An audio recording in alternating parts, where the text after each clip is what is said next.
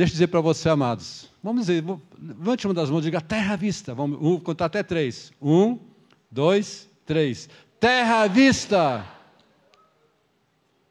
O que quer dizer com isso? Que há promessas à vista para você. Há coisas que você não experimentou ainda, que você não viu, está prestes a vir para você. Há mudanças para você, há vida para você, há salvação para você, há coisas que Deus quer cumprir na sua vida e que ainda não cumpriu, que Deus quer trazer na sua vida nesses dias. Em 1 Pedro, capítulo, 2 Pedro, capítulo 1, versículo 4, diz que nos foram doadas as muito grandes e preciosas promessas. Diga comigo, em Cristo Jesus, Deus doou muito grandes promessas para mim, há promessas. É como se Deus depositasse na conta bancária um valor para você. Talvez você não saiba que tem esse valor, mas está lá para você. É para você, está no teu nome. Foi conquistado por Jesus, Jesus conquistou por mim, por você. Há promessas de Deus para você que você não conquistou ainda. Quanto sabe que é verdade? Há promessas que eu e você não conquistamos ainda, que foram conquistadas por Jesus para mim e para você.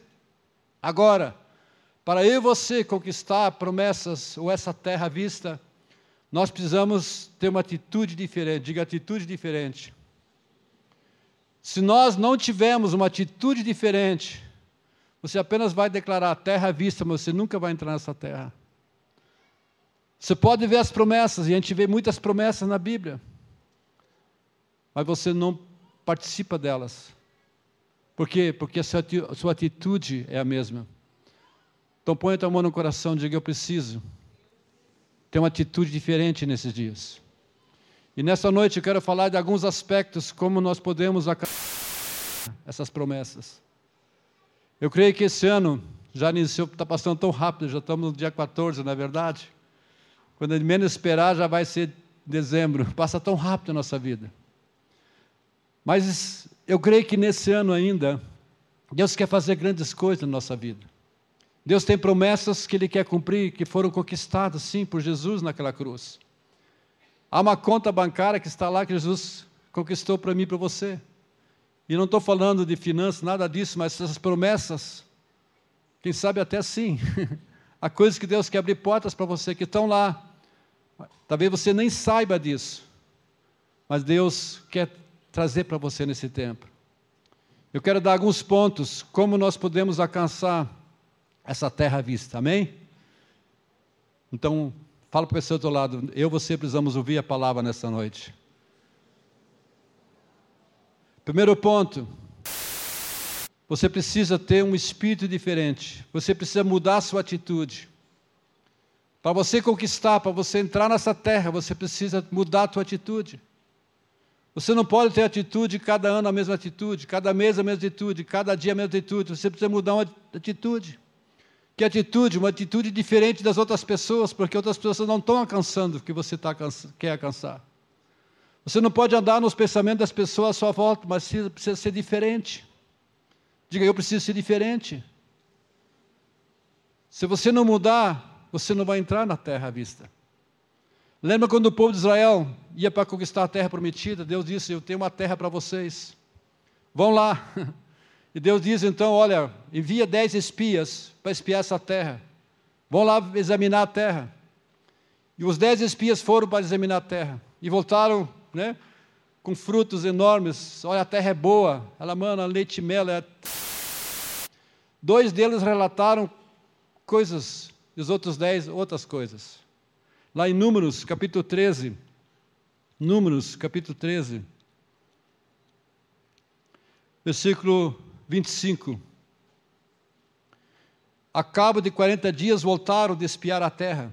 Eles foram espiar e voltaram. Caminharam e vieram a Moisés e Arão e, e a toda a congregação dos filhos de Israel do deserto de Parã. Cádiz deram-lhe conta, a eles e a toda a congregação, mostrando-lhe o fruto da terra. Relataram a Moisés e disseram: Fomos à terra a que nos enviastes, e verdadeiramente mama leite e mel, é o fruto dela. O povo, porém, que habita nessa terra é poderoso, e as cidades muito grandes e fortificadas. Também vimos ali os filhos de Anak, os amalequitas, habitam na terra de Negueb. Os heteus, os jebuseus, os amoreus habitam na montanha. Os cananeus habitam e pela ribeira do Jordão. Então Caleb fez calar o povo perante Moisés e disse: Eia, subamos e possuamos a terra, porque certamente prevaleceremos contra ela. Porém, os homens que com ele tinham subido disseram: Não podemos subir contra aquele povo, porque é mais forte do que nós. E diante dos filhos de Israel infamaram a terra que haviam espiado, dizendo: A terra pelo meio do qual passamos a espiar é a terra que devora os, os seus moradores, e todo o povo que vimos nela são homens de grande estatura. Dois deles disseram, José e Caleb, nós podemos sim, vamos possuir. Outros oito disseram, não podemos. Por quê? Porque eles viram os amalequitas, os jebuseus, os amoreus, os cananeus. Sabe, para você conquistar a terra, amado, sempre vai ter os Zeus. os cananeus, os jebuseus, os amoreus. Diga, quando eu vou conquistar a terra, sempre vou encontrar na minha frente os Zeus, os, os Zeus, isso fala dos Zeus. Pode ser até você mesmo, o Zeu. Agora, o que que Caleb falou? Veja o que Caleb falou aqui no versículo 30. Caleb fez calar o povo, dizendo: Subamos e possuamos a terra porque certamente prevaleceremos contra ela. Oito disseram: Não, não podemos, não. Há gigantes lá, aos amoreus, os seduceus, há tanta gente terrível lá, nós não podemos conquistar a terra. Não tem jeito. Veja o que Deus falou em Números 14, versículo 23 e 24. Nenhum deles verá a terra quem com juramento prometia a seus pais. Sim, Nenhum daqueles que me desprezaram haverá. Porém, meu servo Caleb, visto que nele houve outro espírito e perseverou em seguir-me, eu o farei entrar à terra que espiou, e a sua descendência verá. Se você vai ver a história, toda aquela geração pereceu, precisava haver uma geração nova, que tinha um espírito diferente, como o de Caleb tinha. Deus está dizendo: olha, nenhuma pessoa dessa que espiou vai entrar. E nós sabemos a história que teve que levantar uma nova geração que entrou na terra prometida. Deixa eu perguntar para você: você está vendo o que os outros vê ou você está vendo o que Deus vê? Sempre você vai encontrar circunstâncias. Sempre para você conquistar, quem sabe, promessas. Há coisas que você tem que conquistar na tua vida. Você vai encontrar circunstâncias na tua frente. No caso de Israel. Eles foram espiar, olha, não podemos, não tem jeito, mas Deus tinha dado uma palavra. E a pergunta é: o que, que eu estou vendo?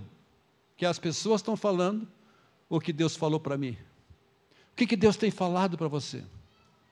Muitos vendo o que Deus vê, amados. Talvez você esteja passando por circunstâncias, mas a pergunta é: o que, que Deus quer que você veja nessas circunstâncias?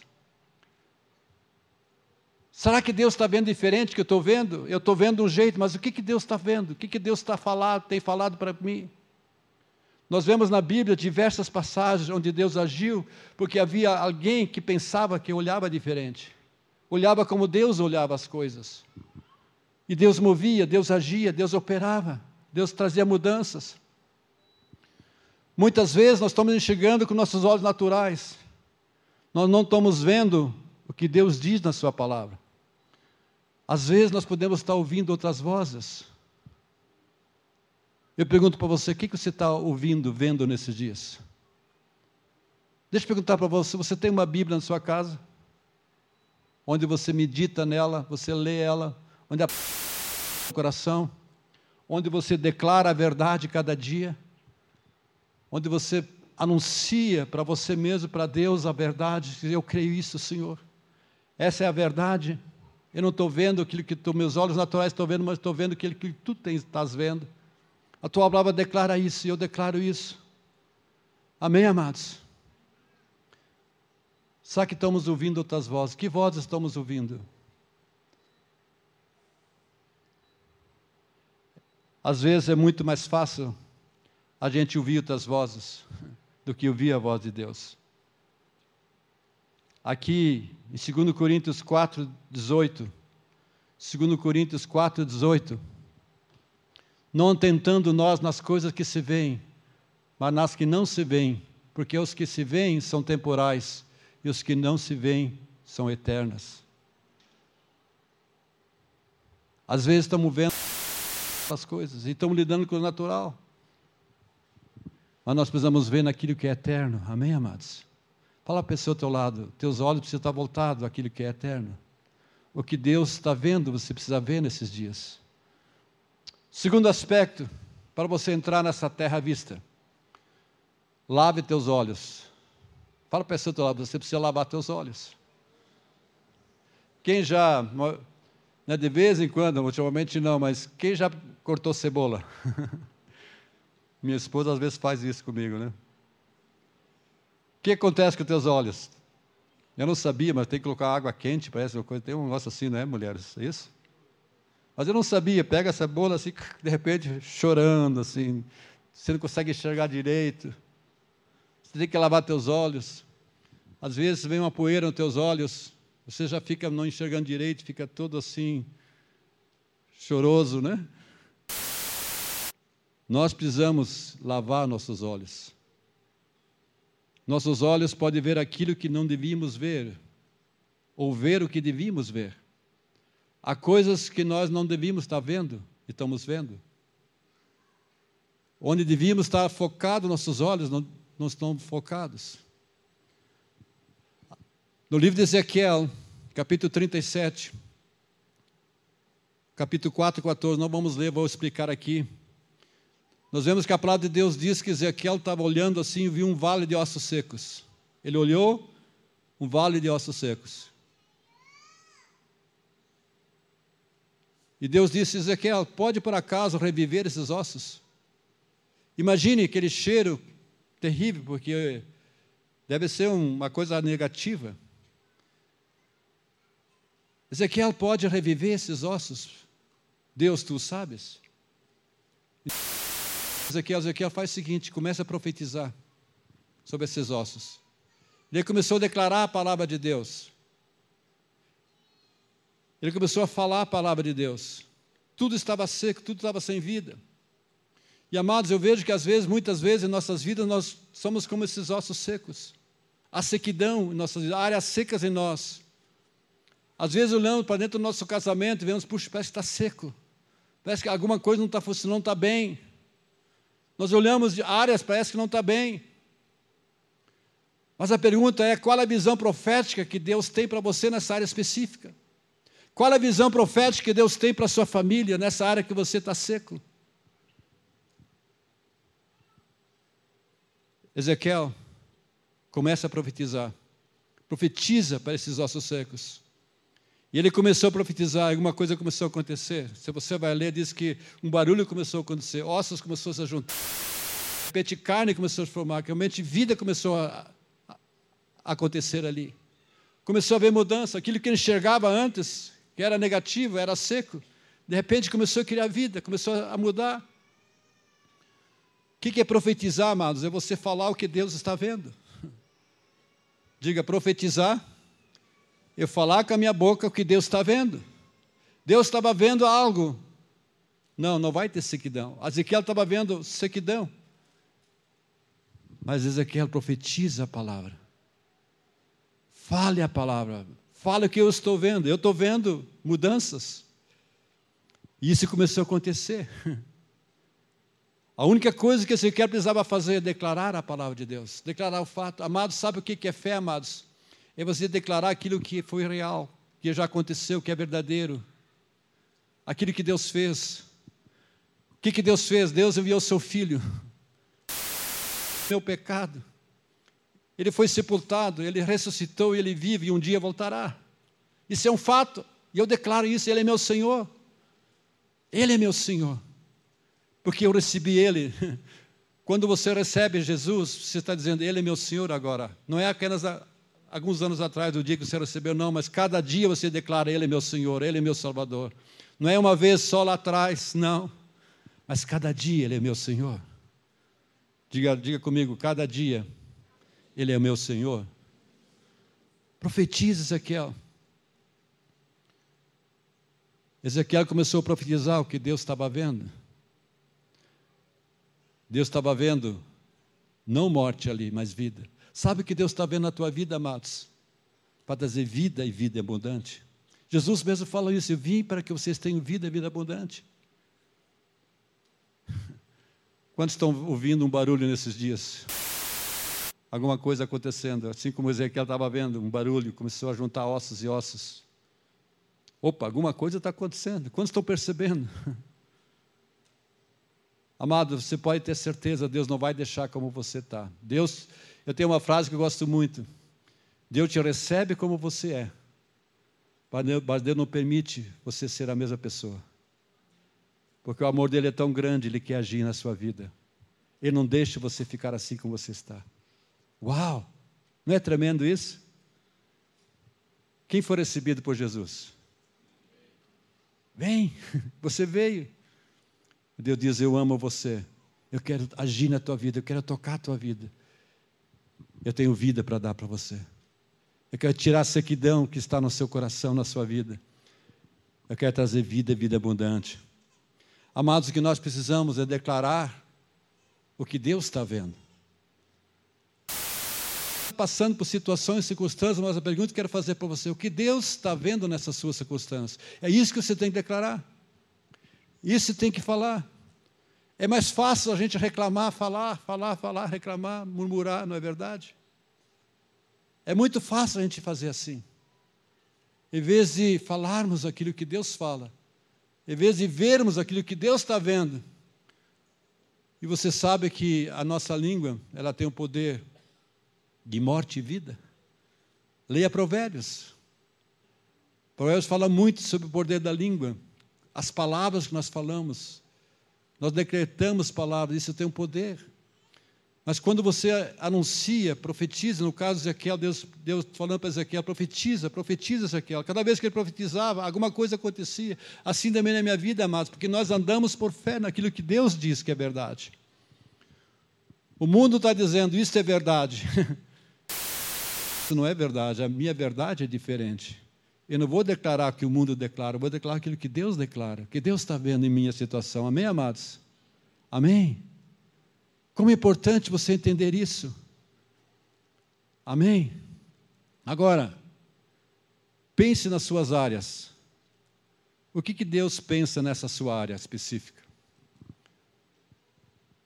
Vamos citar algumas áreas, não sei, casamento, por exemplo, filhos, sei lá. Pastor, estou tendo problema nessa área específica, no meu trabalho, minha coisa. O que, que Deus fala, o que, que Deus pensa nessa área específica? E você sabe que em cada área da sua vida Deus tem um pensamento para você. Deus tem uma resposta para você. Deus tem uma palavra para você. Toda a escritura é útil para ensino, correção, educação na justiça. A escritura, ela mostra que nós devemos ser e fazer, mostra a vontade de Deus, os pensamentos de Deus. E como eu falei antes, será que nós temos uma Bíblia que nós estudamos ela, onde tem o prazer na palavra de Deus? Porque se você não tem a palavra no seu coração, como é que você vai falar a palavra na tua situação e circunstância? Você vai andar conforme as circunstâncias. Você não vai profetizar a palavra, você não está vendo o que Deus está vendo. Você não está falando o que Deus está falando. E nós não andamos pelo que nós vemos, nós andamos naquilo que Deus está falando. Amém? Qual a visão profética que o Senhor está vendo para, para você declarar? E amados, nós passamos por coisas eu passo, você passa por coisas. E se a gente não olhar na ótica de, de Deus, nós não vamos conseguir passar. Talvez você esteja passando dizendo, pastor, eu não aguento, está difícil. Eu não sei. Mas a pergunta é: você está vendo na ótica de Deus? Se você não está vendo a tua circunstância na ótica de Deus, você não vai conseguir passar. Eu creio que cada um de nós tivemos experiências boas e ruins já. Eu já tive experiências boas e ruins. Ruins, onde eu não passei no teste, onde pude dizer: olha, eu fui derrotado nessa área. Por quê? Porque não estava vendo na ótica de Deus. Mas como eu penso, como eu acho, eu acho que é assim, eu acho que eu penso assim. Mas quando você vai para a palavra, você vai dizer: puxa, é tão diferente essa tua palavra. Puxa, Senhor, tua palavra nos ensina a lançar sobre ti toda a ansiedade. Eu tenho carregado isso, não tenho feito isso. Tua palavra me ensina que eu devo entrar na tua presença, lançar sobre ti tudo isso. Orar. E Deus vai me recompensar. Eu não tenho feito isso. Eu tenho me culpado com as outras coisas, correndo para lá e para cá, e não tenho tido prioridade. E é lógico que eu não vou passar para as circunstâncias e ter vitória. Aonde você está olhando? Primeiro ponto que eu falei, qual é? Ter uma atitude diferente. Segundo, põe a mão no olho, preciso lavar meus olhos. Terceiro ponto, se mover em fé. Diga, eu preciso me mover em fé.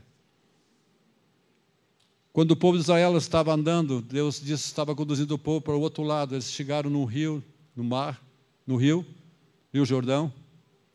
E eles precisavam passar para o outro lado, ir à frente. E agora? O que, que vamos fazer? Mas Deus tinha falado para eles: olha, marcha, vão, passem. Interessante, quando eles chegaram no rio, eles podiam dizer: agora, puxa, não dá para passar, porque havia cheia naquela época. O rio era muito cheio, muita chuva e muita água. Como é que eles vão passar? É interessante que os sacerdotes chegaram e colocaram o pé na água. E quando colocaram o pé as águas pararam. Eles passaram enxuto. Mas o que eles precisavam fazer, amados? Molhar o pé. Molhar o pé. Se eles não tivessem molhado o pé, o, a, o rio nunca tinha parado. Agora a pergunta é: você está esperando o mar, o rio se abrir, ou você já está dentro da água? Ah, pastor, eu tenho fé, estou esperando o mar, o rio se abrir. Não. A fé diz: eu vou colocar o meu pé na água. É diferente. Ah, mas pastor, eu espero que aconteça. Eu espero que venha. Desculpa. As águas nunca vão parar. Nós vemos aqui que enquanto eles caminhavam, as águas pararam. Enquanto eu e você não molhar os pés na água, nada vai acontecer. Fala para esse outro lado, você precisa molhar os pés. Isso é fé. Colocar o Deus quer uma resposta tua. A natureza do romper é você entrar na água para você ver o milagre. Precisa ter fé no teu coração. Eu vou molhar meus pés, eu vou ter o milagre. E o milagre aconteceu. As águas pararam. Pastor, por que, que nada acontece? A pergunta é: você está dando por fé ou está dando pelo lado que você vê na vista? Deus espera que eu e você damos o primeiro passo, porque isso é fé. Muitas vezes Jesus disse: faça conforme a tua fé. Seja feito conforme a tua fé. Quantas vezes você vai encontrar isso nos evangelhos? Seja feito conforme a tua fé. Existe o princípio da fé. Deus não vai fazer aquilo que você não deixa. Você precisa colocar os pés na água. Mais uma vez, fala para você do lado, coloca teus pés na água. Deus espera uma atitude de fé. Sem atitude, nada vai acontecer. Diga comigo, se eu tiver uma atitude, nada vai acontecer. Eu preciso ter uma atitude. Pastor, que atitude? A Bíblia diz: se alguém necessita sabedoria, peça a Deus, que é todos dá. Pastor, eu estou nessa situação, circunstância, o que, que, que precisa fazer para molhar o pé, para mudar, para parar a água? Senhor, dá-me sabedoria, dá-me graça que, que a tua palavra fala? O que, que tu pensas a esse respeito? O que, que tu dizes a esse respeito nessa área que eu devo fazer? Eu vou molhar o pé, eu creio na tua palavra, eu declaro a palavra. Amém? Amém, amados? A gente é tão natural, às vezes, que a gente pensa e faz aquilo que é natural. A gente esquece de falar aquilo que Deus fala, que Deus pensa sobre aquilo. A fé, ela nos impulsiona para frente. E se é um tempo, amado, nós precisamos de fé nesse tempo. Esse ano você vai precisar de muita fé. se você quiser sobreviver. Muitas pessoas estão dizendo haverá um tempo melhor. Sim, eu creio isso, mas também penso que em Deus, Deus tá, move, Deus age, é onde a glória de Deus vem com mais glória, ao mesmo tempo que as trevas também estão crescendo. Situações também estão vindo. A guerra vai continuar, amados, senão vai aumentar. Tantas coisas vão acontecer, terremotos, muito, a Bíblia fala sobre isso, que muitos tempos haverá todas essas coisas. Haverá grandes coisas acontecendo. Ao mesmo tempo que Deus está edificando a sua igreja, Deus está levantando vidas, as trevas também estão agindo. E você vai estar vendo, vai estar no meio disso. E se você não tiver fé, você não vai sair da situação, você não vai poder sobreviver em fé. Você vai ser conduzido aquilo com o mundo e vai perecer com o mundo. Quantos estão entendendo? Eu preciso de fé. Os discípulos Jesus aumenta a nossa fé. Eu preciso continuar, preciso perseverar, Senhor. Amém? Quarto ponto, para você tomar posse da terra, você precisa tocar em Jesus.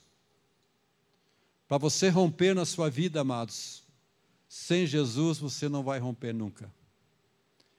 Você precisa entender que Ele é a única fonte que tem vida, poder, salvação, mudança. Nele você pode procurar muitas coisas. Ah, mas isto, mas aquilo não. Você precisa tocar em Jesus. Lembra dessa passagem em Mateus 5? Aliás, Marcos capítulo 5, 25 e 29. Vamos ler essa passagem. Marcos capítulo 5, versículo 25 até 29. É Marcos, desculpa. Eu falei Mateus, mas é Marcos, isso. Aconteceu que certo 12 anos via sofrendo de uma hemorragia. E muito padecera a mão de vários médicos, tendo despendido tudo quanto possuía, sem contudo nada aproveitar. Antes, pelo contrário, o que, que acontecia? Ainda pior. Tendo ouvido a fama de Jesus, vindo por trás dele, por entre a multidão, tocou-lhe a veste porque dizia: Se eu apenas lhe tocar as vestes, eu ficarei curada. E logo se lhe estancou a hemorragia, e sentiu no corpo estar curada do seu flagelo. Jesus, reconhecendo imediatamente que dele saíra poder, virando-se no meio da multidão, perguntou: Quem me tocou nas vestes? Responderam-lhe seus discípulos: Vês que a multidão te aperta e dizes: Quem me tocou? Ele, porém, olhava ao redor para ver quem fizera isso. Então a mulher, temendo, cônscia de que nela se operara, veio, prostrou-se diante dele e declarou-lhe toda a verdade. E ele lhe disse: Filha, a tua fé te salvou, vai-te em paz e fica livre do teu mal. Amados, essa mulher, ela tinha um problema sério, uma hemorragia. Hemorragia, você perde sangue. Ela fica fraca, cada vez fica mais fraca. Cada vez a sua vida fica mais fraca, mais com problemas. E ela gastou tudo que tinha, ela foi muitos recursos. Que sabe, ela pensou, alguém falava para ela, olha, tem um médico lá, olha, tem uma situação lá que pode resolver teu problema, faça isso, faça aquilo. E essa mulher ia para lá, ia para cá. Que sabe, ela, ela tinha bens, ela gastou todos os seus bens, é que a palavra de Deus diz mas nada resolvia. Mas um dia, ela ouviu falar de Jesus. Acho que olha quem está aqui, Jesus. Ah. Eu acho que ela pensou, puxa, eu, eu fiz tudo que tinha que fazer em outras fontes. Eu busquei tudo em outras fontes. Mas ela ouviu falar de Jesus. Diga comigo, eu estou ouvindo falar de Jesus. Ele é a única fonte que pode mudar a minha vida. Ele tem poder para agir na minha vida, para transformar a minha vida, para trazer paz para mim, trazer alegria. O reino de Deus é paz, justiça e alegria. Ele é o único que pode fazer isso. É o único que tem salvação, o único que pode transformar. Amado, nada que você pode buscar em outras fontes vai resolver seu problema. Nada vai resolver o problema do Brasil, nada vai resolver o problema do mundo a não ser Jesus. Jesus é o único que desceu, morreu, ressuscitou e vive. O único que tem salvação é Ele. O único que tem poder é Ele. E essa mulher, ela creu. Ela Jesus. Agora, era difícil chegar até onde Jesus estava por causa da multidão. Ela foi com dificuldade, era difícil chegar até Jesus. Imagina a multidão, ela fraca, como é que ela podia chegar até Jesus? Eu creio que ela determinou no seu coração com muito esforço, ela foi, quem sabe, gatinhando, ela caía porque ela estava fraca, imagina. Ninguém estava ajudando ela. Mas ela dizia na sua mente: se eu apenas tocar na veste de Jesus, se eu tocar em Jesus, se eu tocar nele, eu vou ser curada. Mas para romper, ela teria que passar por uma multidão e tocar em Jesus. Deixa eu dizer para você, amado, você sempre terá uma multidão se você quiser tocar em Jesus. Para romper, você precisa buscar a Jesus, tocar a Jesus, mas sempre vai ter uma multidão. E a multidão vozes, palavras contrárias. Palavras contrárias. Você tem constância em buscar a Jesus? Puxa, mas será que eu ia até Jesus? Está tão difícil, será que eu preciso deixar algo ter prioridade na minha vida? O que, que preciso fazer para tocar em Jesus? Ah, mas pastor, eu cada domingo estou na igreja, estou na minha cela. Ótimo. Mas eu quero dizer para você, você tá, apenas está tocando um pouquinho. Não é suficiente. Você precisa cada dia de Jesus. Enquanto eu e você não reconhecermos que cada dia é vida, não apenas aos domingos, não é apenas de vez em quando, mas cada dia Ele é minha vida, Ele que me sustenta, Ele é minha força. Sem Ele nada sou, nada posso, e é cada dia. Uma das coisas que devia acontecer para você amanhã, quando você se acorda, a primeira coisa, Senhor, eu quero te louvar. Tu és meu Senhor e Salvador. Tu és o mais importante da minha vida. Sem ti hoje, eu não vou conseguir nada. Eu preciso da tua graça. Se eu acordei hoje, foi porque o Senhor me ele me sustentou. Davi dizia isso. Acorda porque o Senhor me sustenta durante a noite. Nós precisamos reconhecer isso. Ele é meu Deus. Eu preciso tocar nele, buscar ele. Eu preciso continuar tendo uma boa atitude. Eu preciso ver uma boa atitude na minha vida. Essa mulher, ela mostrou uma atitude, ela pensou, começou na mente dela. E amados, tudo começa na minha mente e na sua mente. Por quê? Porque o homem é segundo o que ele pensa. Essa mulher começou a pensar: se eu fizer isso, vai, vai acontecer isso. E ela começou a pensar. Dentro dela começou a acontecer algo. Tudo começa na mente, por isso que a palavra diz em Romanos 12, 12: Roga aos irmãos, não vos conformeis com esse século, mas transformai-vos pela renovação da vossa mente, para que vocês possam experimentar a boa, agradável e perfeita vontade de Deus. Mas comece com a minha mente, uma mente renovada. Como é que renova a mente? Pela palavra de Deus. Sem uma renovação da palavra de Deus, a tua mente não é renovada. Você vai pensar como o mundo pensa, como a multidão pensa. Se essa mulher não tivesse mudado a mente dela, ela nunca ia chegar até Jesus estava. Porque ela tinha que passar para a multidão, e a multidão tem vozes contrárias. Agora,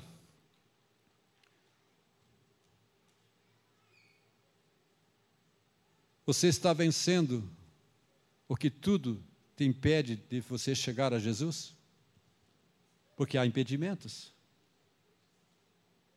O que, pastor? Durante a semana, durante cada dia. O que, que impede, às vezes, a gente buscar o Senhor, chegar até Jesus? Quem sabe as tuas prioridades, tantas coisas. Ah, mas Jesus está lá no cantinho. Eu penso nela de vez em quando, mas Jesus está lá. Não, mas o que, que impede você chegar a Jesus todo dia? O que está impedindo de você se aproximar de Jesus?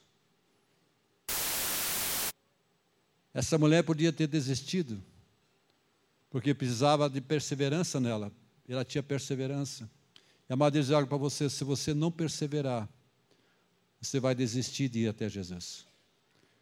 E muitas pessoas desistem. Elas começam bem, começam com Jesus, mas no decorrer, elas desistem porque tem uma multidão no meio até chegar a Jesus. Você persiste, tem perseverança cada dia. E há coisas que tentam afastar a gente de Jesus.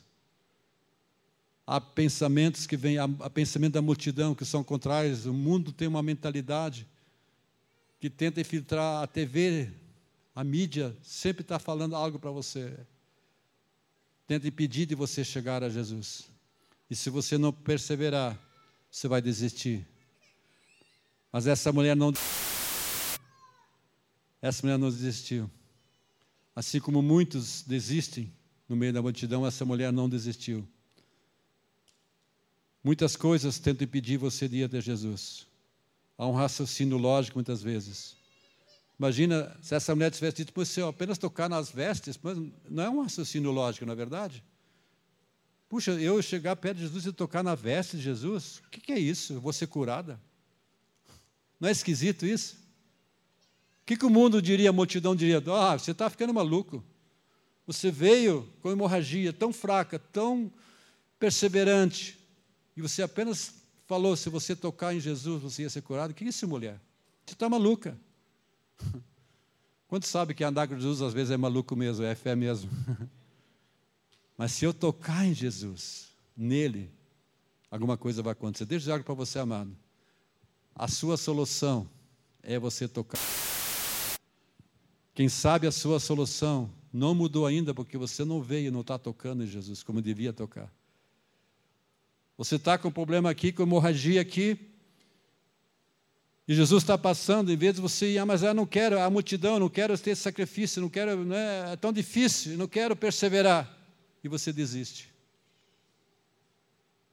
E você começa a viver numa religiosidade, numa aparência. Mas você sabe que você está longe de Jesus, que você não tem vida com Jesus. Porque só tem vida quem toca em Jesus. Só recebe por dele, poder dele quem toca em Jesus. Quando essa mulher tocou em Jesus, o que aconteceu? Jesus parou. Epa! Quem me tocou? Discípulos de Jesus. Tantas pessoas estão tocando, estão apertando aqui. E você diz quem tocou? Não, mas alguém me tocou de uma forma especial. E aquela mulher sabia que ela foi curada, ela ficou temerosa. Ela se apresentou, fui eu, Senhor. O que Jesus falou para ela? Vai, a tua fé te salvou. A tua fé te salvou. Vai. Vai.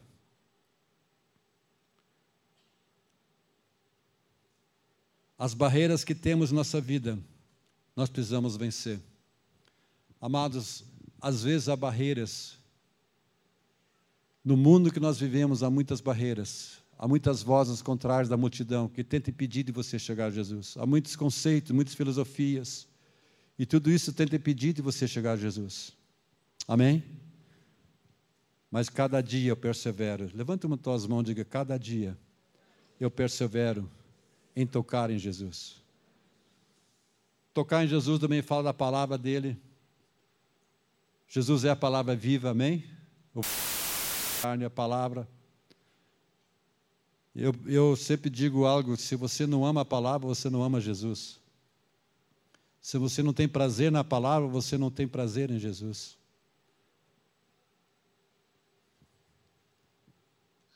Se você quer Jesus, você tem que ter a palavra. A palavra é Jesus. O que ele pensa, o que ele fala a respeito disso, isso que eu creio.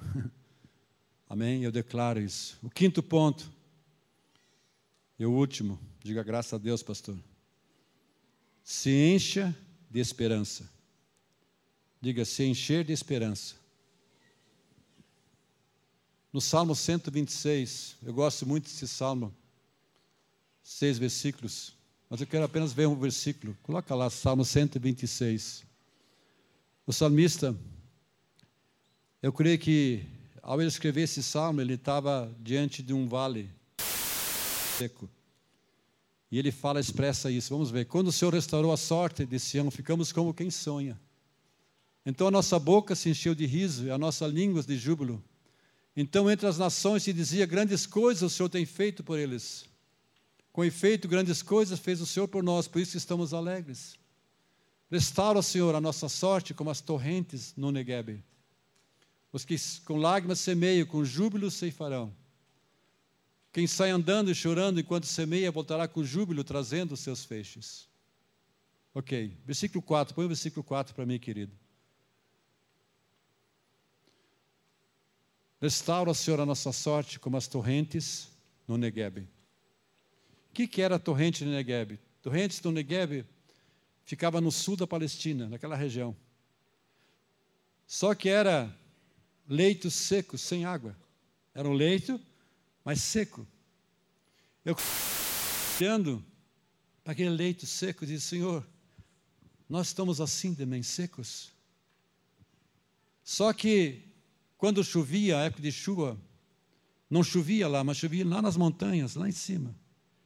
E quando chovia lá, de repente, aqueles leitos não eram mais secos, de repente via muita água. E ai daquele que estava dentro daquele leito, porque a água levava, podia até se afogar. Eu creio que Davi estava olhando, Senhor, nós estamos secos. Mas, Senhor, a minha esperança é que tu podes fazer chover lá nas montanhas. E pode trazer água. Restaura, Senhor, a nossa sorte como as torrentes de Negev. Restaura. Eu creio que algo que você e eu precisamos falar nesse dia, Senhor, restaura. Eu tenho esperança. Eu não sei o que você está passando, situações. Mas é algo que nós não podemos perder nunca, é a esperança. Por isso que a palavra de Deus diz em Coríntios: permaneça a fé, a esperança e o amor. Essas três coisas não podemos perder. Uma delas é a esperança. Davi estava olhando o Senhor, eu tenho esperança. Eu estou vendo, sim, a sequidão, a nossa, a nossa vida real é essa. Naquela época eles estavam escravos. Mas, Senhor, Tu pode restaurar a nossa sorte. Restaura a nossa sorte. Faça chover, Senhor. Faça chover. Eu tenho esperança. Eu estou vendo sequidão. Eu estou vendo isso. Mas, Senhor, Tu podes fazer chover. Vamos fazer algo agora. Eu não sei o que, que tu está vendo passando na tua vida. Você vai falar para você mesmo: Eu estou vendo isso, a tua situação mas você vai declarar com a mão levantada: Eu estou vendo o Senhor agindo nesta área. Vamos fazer isso? Quem tem situações e circunstâncias aqui, levante a mão. Se você não tem, então levante a mão para os outros aqui, amém? Já é uma boa. Então diga comigo. Diga, Jesus, a minha situação é essa, fala. Mas eu tenho esperança. Assim como Davi teve, que tu podes fazer chover. E de repente aqueles leitos secos vem muita água. Faça chover, Senhor. Faça chover na minha horta, Senhor. Eu creio que é um tempo novo, Senhor. Tu vais fazer chover, Senhor, na minha vida. Em vez da sequidão, vai vir muita água, Senhor. Há um rio que vai fluir. Rio de Deus do interior flui do meu coração.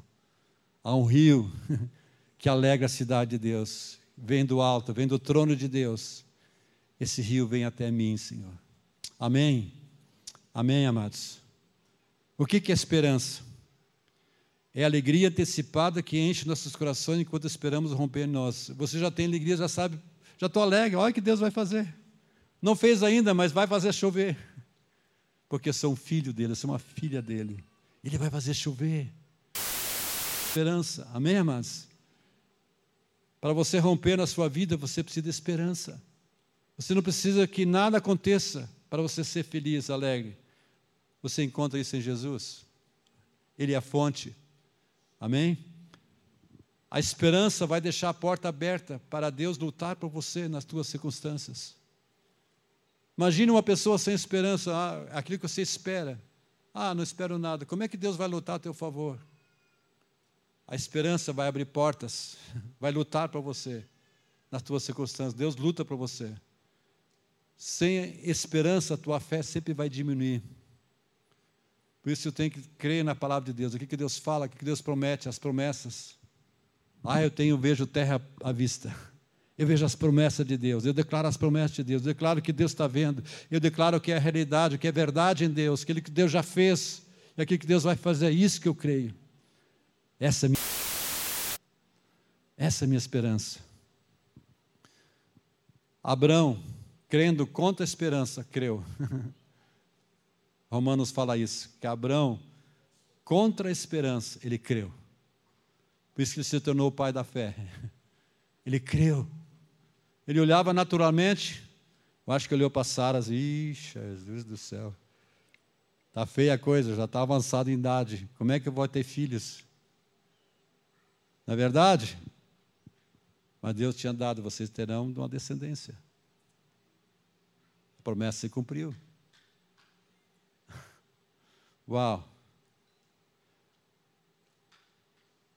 Quando você carrega uma expectativa, ela vai levar você ao sucesso. Mas o que eu vejo, amados, muitas vezes é tão fácil nossos corações ficarem machucados. Lá em Provérbios capítulo 13, versículo 12, Provérbios 13, diz que a esperança que se adia faz adoecer o coração. A esperança que se adia faz adoecer o coração, mas o desejo cumprido é árvore de vida. Esperança que se adia. E é tão fácil o meu coração, o seu coração ficar machucado, doído, adoece, fica desmotivado, não tem ânimo, não, não pensa mais em nada, ah, desiste da vida, está tão difícil. E o mundo luta contra a gente, contra isso, para a gente perder a esperança. Há uma força que vem do maligno que tenta tirar a esperança de você.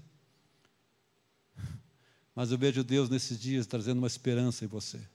Olhe para mim, pense em mim. Amado, se você se encontra sem esperança, você precisa voltar a olhar. Sabe por que a gente perde a esperança? Porque a gente olha muito para baixo. A gente fica que nem um franguinho, né? uma galinha olhando para baixo, ciscando só embaixo. Em vez de nossos olhos olhar para cima, pensar nas coisas do alto, lá em Colossenses capítulo 3, versículo 1, 3. Colossenses capítulo 3. Veja o que a palavra de Deus nos ensina. Colossenses 3, versículo 1. Portanto, se fostes ressuscitados juntamente com Cristo. Quem foi ressuscitado com Cristo? O que está falando aqui? Jesus ressuscitou, ele morreu e foi ressuscitado. É uma identificação. Que acontece no batismo nas águas? Eu estou me identificando com Jesus. Ele morreu por mim, então eu identifico ele. Eu desço as águas, eu morro lá com Jesus, e quando me levanto, eu estou dizendo, eu quero viver a vida com Jesus. E fui ressuscitado com Cristo também. Ele fez por mim, amém? Buscai as coisas do lado alto, onde Cristo vive, assentado do jeito de Deus. Pensai nas coisas do alto, não nas que são aqui da terra. Você está fazendo isso, amados? Se você pensar nas coisas de terra muito, você perde a esperança. Se você olhar muito ao teu redor, você fica. Hum. Mas se você olhar para o céu, pensar nas coisas do alto, buscar as coisas do alto, logo você vai se animar. Eu estou olhando para o meu Senhor. Eu estou crendo aquilo que Ele vê. Eu estou vendo aquilo que Ele fala. É isso que eu creio. Eu pronuncio com minha boca. É isso que eu creio. E o que vai acontecer com você? Você vai possuir essa terra. Terra à vista, você vai entrar nessa terra nas promessas de Deus. Eu dizer novamente para você, amado: Deus tem promessas para você, para mim e para você. Deus quer fazer nesse ano que está iniciando. Mas precisa de uma atitude, nós precisamos lavar nossos olhos, nós precisamos de fé, nós precisamos tocar em Jesus, nós precisamos de esperança. Deus quer trazer isso na sua vida, amém?